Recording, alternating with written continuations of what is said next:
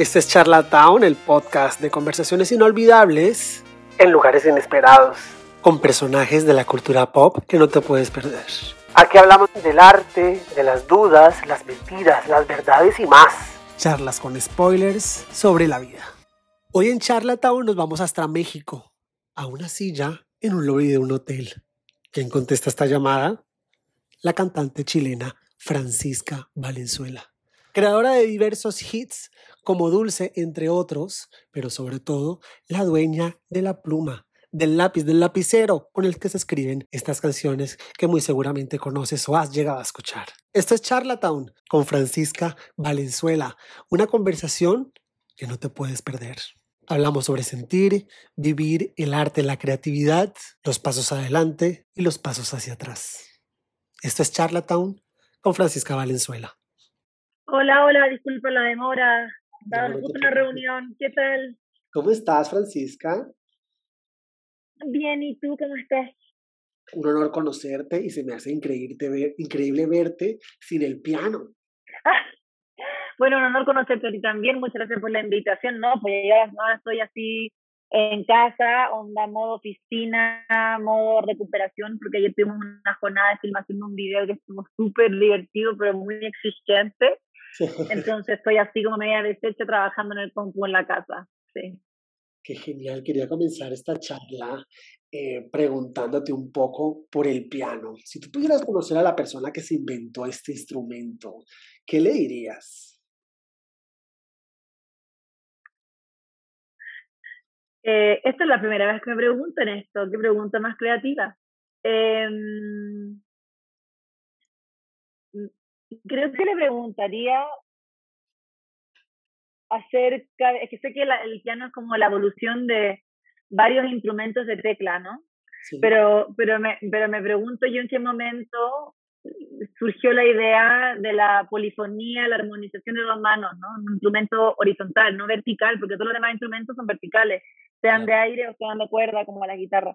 Entonces quizás como me da mucha curiosidad saber cómo, cómo surgió esa, esa, esa, esa idea y obviamente darle las gracias porque para mí el piano por lo menos es una extensión de mí, es un compañero o compañera que me sigue, que me acompaña.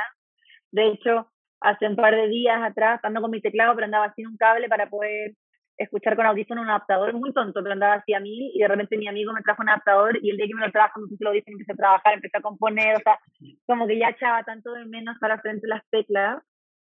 Así que sí, es un instrumento para mí súper importante, entonces agradecerle también te pregunto, eh, me imagino que en medio de esta relación con el piano es que nacen tus canciones. O, ¿Cómo nacen? ¿De la nada mm. o es un ritual en el que te sientas en el piano y conversas con él y vamos a ver qué sale? Son, son las dos cosas y más. Es decir, hay veces que sentada, entrando en un trance al frente del instrumento, surgen ideas, ya sean musicales, melódicas, eh, armónicas o líricas. Hay veces que siento la necesidad de construir algo desde la letra. Muchas veces sale también la canción desde ahí, como un mensaje, un momento, una idea, un sentimiento. A veces sale una idea de la mente, no de la emoción, de decir, quiero escribir una canción con tal tema. Y me propongo y digo, esta es la canción que voy a escribir y va a ser un poco sobre esto. Y ahí lo empiezo a construir en el piano.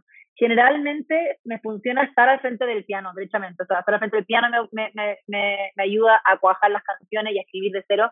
También escribo mucho caminando, como que soy muy meditativa, me doy cuenta de caminando cuando estoy escuchando música, estoy como pulsando por la ciudad haciendo cosas, de repente vienen las ideas y estoy así como escribiendo.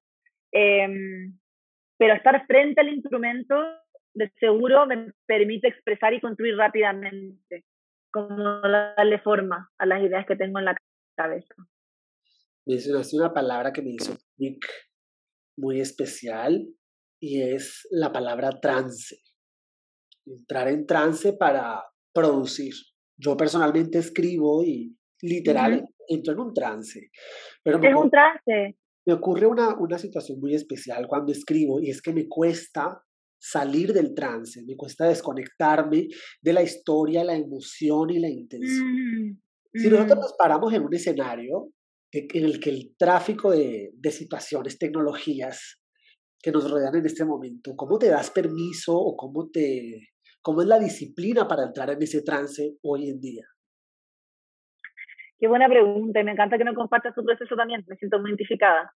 Y como que a veces pienso, el otro día estaba haciendo una canción, esto es como un, paréntesis a lo que tú decías, estaba haciendo una canción y era una canción para recordar algo, me di cuenta, para revivirlo. Sí. Y como que uno escribe también mucho por eso, porque no quiere dejar ir ciertas cosas o quiere revivirlas. Y, y, y me di cuenta, es como casi, es casi intoxicante. Uno está así como viviendo una cosa que ya no está. Total. ¿Cachai? Eh, bueno, y respecto al escenario, eh, ¿sabéis qué? Me pasa que en mi proceso personal como músico me costó mucho sentir libertad de emocionarme en el escenario y de sentirme pasional y de tener placer me costaba mucho, me daba mucho susto en el escenario, tenía mucha ansiedad, tuve una época que me daba ataque pánico, o sea, fue muy difícil, como que me empujaba con mucha valentía frente al escenario la gente, pero tenía mucho susto, mucho tiempo.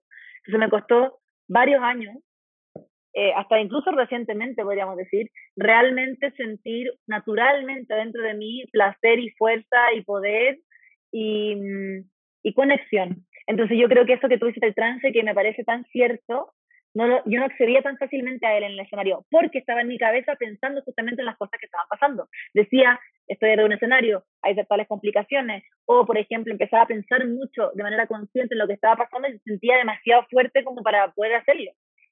Demasiado difícil, entonces me, empezaba como a insegurizar y a recoger y a retraer y como que era la antítesis de lo que yo quería hacer en el escenario, que era alguien libre, que se entregaba, que conectaba, que era auténtica.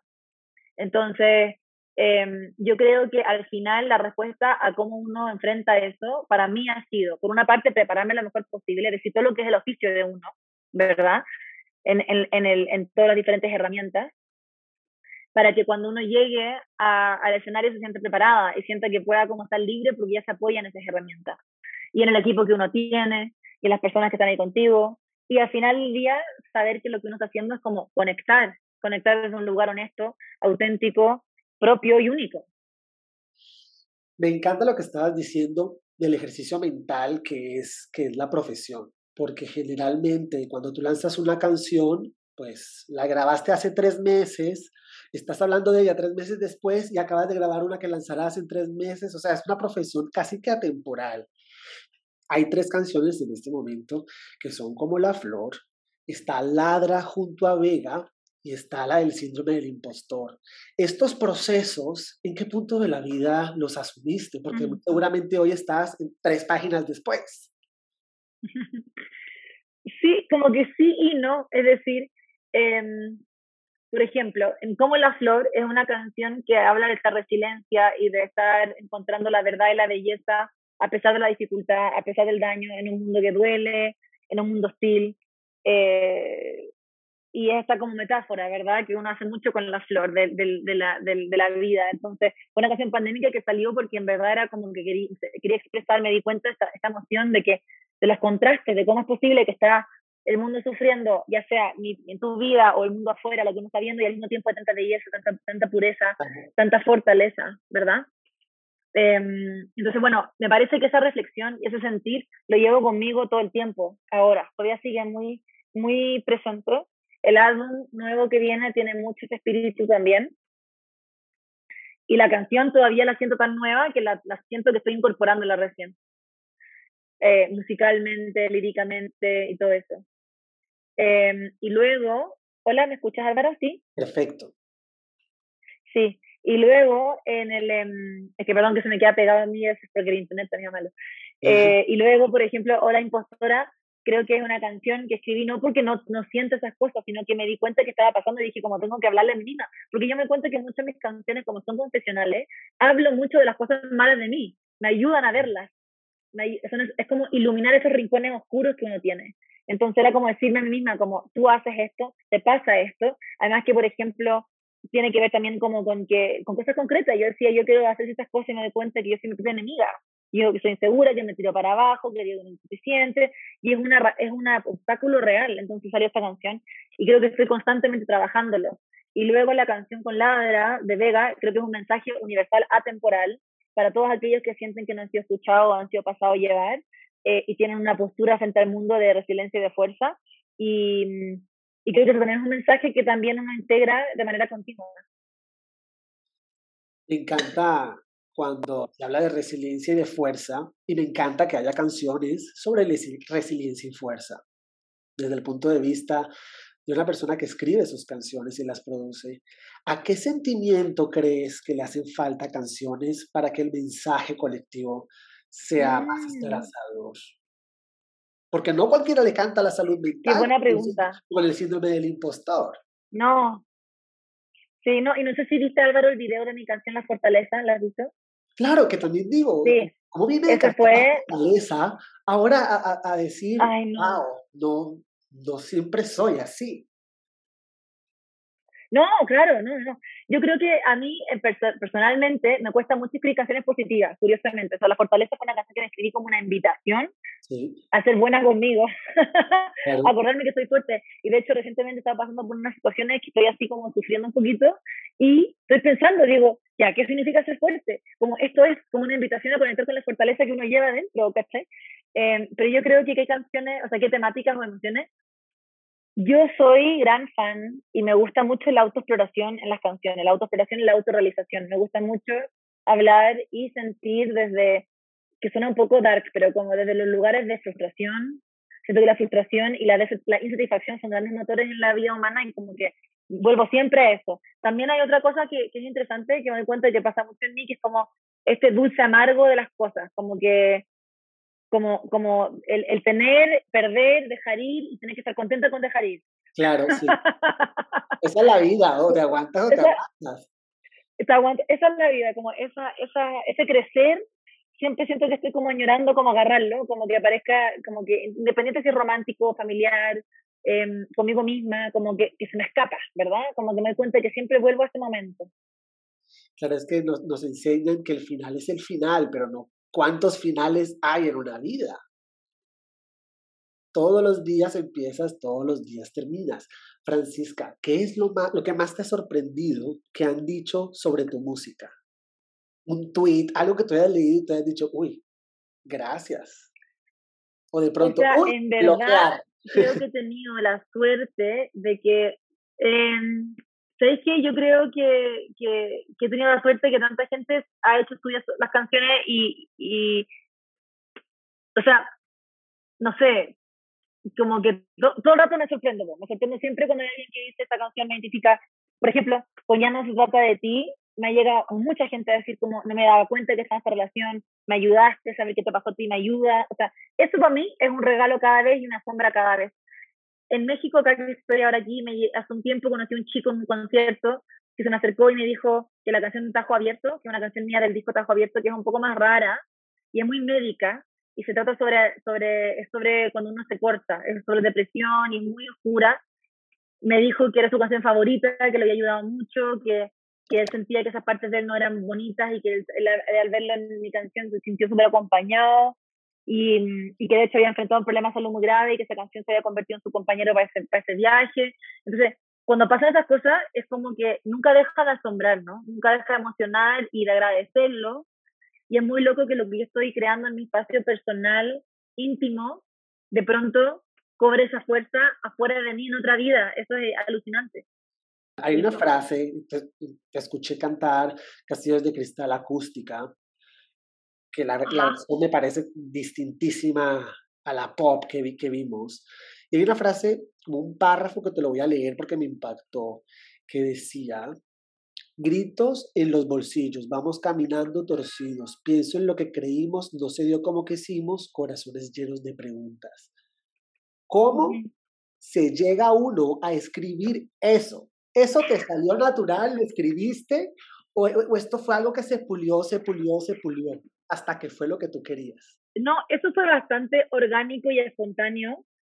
Eh, Castillo de Cristal en sí misma, la canción completa, sí dio varias permutaciones. ¿sí? Es decir, la escribí en el piano, hice una versión comedia rockera, no funcionó. Luego edité la canción con una amiga que se llama Claudia Branchi, una escritora argentina. Ella me ayudó a reducir la cantidad de, de palabras, porque yo soy muy verborreica y muy chilena, entonces yo estoy rellenando. y, y ella me editó, o sea, ella me editó muchísimo. Y esas frases estaban de una manera mucho menos elocuente puestas ahí. Es decir, las imágenes estaban y el sentimiento estaba, pero había muchos conectores que estaban, que estaban diluyendo y ensuciando el mensaje, la pureza del mensaje. Entonces ella me ayudó a editar y a dejar limpia esa estrofa. Em, y, pero, pero en el fondo la canción lo que pasa es que Cachillo Cristal salió un poco de una chorrera, como decimos en Chile, así como un, trozo gigante, porque es una canción que en mi mente tenía mucho que ver con lo que estaba pasando, bueno, en Chile en particular, pero en Latinoamérica y en la sociedad, que es como esta construcción, esta ilusión, ¿verdad?, de éxito. Em, y, que, y que, ¿verdad? Y que, de, y que de alguna manera hay como una infelicidad permanente y que hay una ilusión de éxito que estamos todos viendo, pero que al final es, es vacía, ¿verdad? Es superficial, es delicada y también tiene que ver con la pandemia, que al final todo lo que hemos construido se desarma y hay una oportunidad para reconstruir, pero nadie está preparado. Entonces, tiene que ver con toda esa alegoría y, y, era como un poco esta cosa media distópica, imaginaba como todos caminando, que estamos torcidos, que los teléfonos, que las manos, que no sé qué, que descontento. Y también cuando hablaba de corazones llenos de preguntas, no sé yo cómo quisimos, pensaba cuando lo escribí, porque fue como bastante todo continuo, pensaba en el sentir de que como cuando uno es niño piensa en la posibilidad de las cosas y luego las cosas nunca son como uno cree que son y uno sigue siendo como tierno dentro, entonces, bueno, todo sucedió así, en verdad, pero, pero la, la chorrera como de imágenes y todo fue bastante orgánico de una sentada en el piano y luego, gracias a la Clau, como que logró un poquito más de precisión eh, y belleza en su formato y después cobró vida en una canción mucho más popera. Si nosotros cogemos tu catálogo, ¿Qué podemos decir de todas estas canciones tuyas? Yo creo que se puede decir que soy una artista y escritora que es confesional, que es curiosa, que sigue la hebra, la hebra de la inspiración donde quiera que la lleve. y que hay una búsqueda y que hay una búsqueda sensible y constante. Es decir, yo creo que hay canciones que tienen que ver con claro, con el amor o el desamor, pero hay canciones que tienen que ver con la religión, con la disatisfacción social, con la maternidad, con la presión del deber ser, con, o sea, yo creo que hay como un reflejar el vivir de la manera que mejor puedo. Porque es una necesidad, ¿verdad? Como que uno se convierte, como tú dices, uno escribe para como conectar y para hacer un puente entre uno y el momento, uno y el mundo. Entonces me doy cuenta de que también eso pasa en mí. Es decir, mi, mi punto de partida, la semilla para mí, la creatividad que tengo es escribir y componer y conectar. No es, no es ser cantante, en verdad. Me explico, o sea, me encanta cantar. He mejorado muchísimo, pero no, no, yo no nací diciendo como quiero cantar, soy un, vehículo, un canal de la voz, como que eso vino después, vino porque quería cantar mis canciones, ¿me explico? Entonces, hay una cosa de ser autor y tener una visión artística, es decir, Castillo Cristal, yo me dije, quiero hacer un video así, quiero contar esta historia, de contar historias y de plasmar mundos y crear mundos, que creo que tiene que ver con esa curiosidad, esa búsqueda constante de, y pasional como de, de contar historias. Claro, Francisca, el tiempo huele y nos vamos acercando al final de esta charla, pero quería hacerte dos preguntitas adicionales. Uno, que eres chilena, que me parece un país fascinante, con un español único, ¿Cuál es tu palabra favorita del argot chileno que te encanta y que es la que mm. más repites? Digo mucho cachai, que todos decimos mucho cachai, y me gusta mucho la palabra guagua, que es bebé, y guata, que es estómago. Me encanta guata. Em, ¿Y qué más? Eh, ayer justo me hace reír porque estaba filmando y no sé, ¿en Colombia qué le dicen el poto? ¿Poto o nalga? La nalga, la cola. Claro, en Chile un puto, entonces yo ando con puto, puto para todos lados. Eh, ¿Qué más me gusta del vocabulario chileno? Hay palabras que me gustan mucho, como, por ejemplo, eh, son chistosas, pero como chupaya, palta, eh, cachureo, copucha, copucha, copucha chisme, la copucha, todas esas palabras me encantan. ¿Y qué es lo que te gustaría que todo el mundo conociera de Chile que tal vez no, no conoce? la poesía chilena, el arte chileno, la música chilena, yo creo que es un país muy rico culturalmente, es un país que tiene una identidad, bueno, como todos nuestros países latinoamericanos que son maravillosos y con una fuerza cultural tremenda, pero yo creo que Chile ha tenido una historia que la cultura natural o histórica ha sido muy neutralizada y oprimida y creo que hay una búsqueda ahora y, y como que hay como un auto, un padecimiento muy grande y creo que hay una cultura por una parte literaria y musical muy rica, muy sensible, muy potente. Eh, y por otra parte también hay como una búsqueda de identidad constante en Chile. También eso es interesante, ¿verdad? Como conectar como con la historia, conectar con las voces de, de, de, ayer y de hoy, como que hay algo ahí, como que dejo muy invitado. Por ejemplo, mucha gente que no conoce Violeta Parra o era la Mistral, lo que fuera, se lo muestro y todo. Nadie queda inmune a esa fuerza. Qué fantasía, Francisca. Y por último, si esta conversación se convirtiera en canción, ¿qué nombre le pondrías? Le pondría algo así como escribir, escribir o hablar para revivir, o algo así, algo que lo hablamos nosotros de la memoria, de agarrar los momentos, de revivirlos, eh, como abrir los ojos, como abrir los ojos, algo así como que tiene que ver con, la lucidez del momento. Hay algo ahí en esta conversación que está muy linda. También toda la conversación que has tenido, las preguntas de la conversación que hemos tenido, en torno al lenguaje es muy bonito, las palabras, como que eso se agradece, es muy bonito. Gracias, Francisca. Espero que nos volvamos a encontrar, ya sea en persona o por Zoom, y, y seguir disfrutando y permitirnos ser testigos de, de esos procesos tuyos, que no cualquiera te da la licencia de compartir una herida para que todos vean bien por dónde, por dónde fue que se hizo. Gracias, Francisco. Totalmente, qué bien, qué bien dicho. Gracias a ti, un gustazo. Así llegamos al final de este episodio. ¿Qué crees? Vienen muchos más que no te los puedes perder. Yo soy Álvaro. Chao.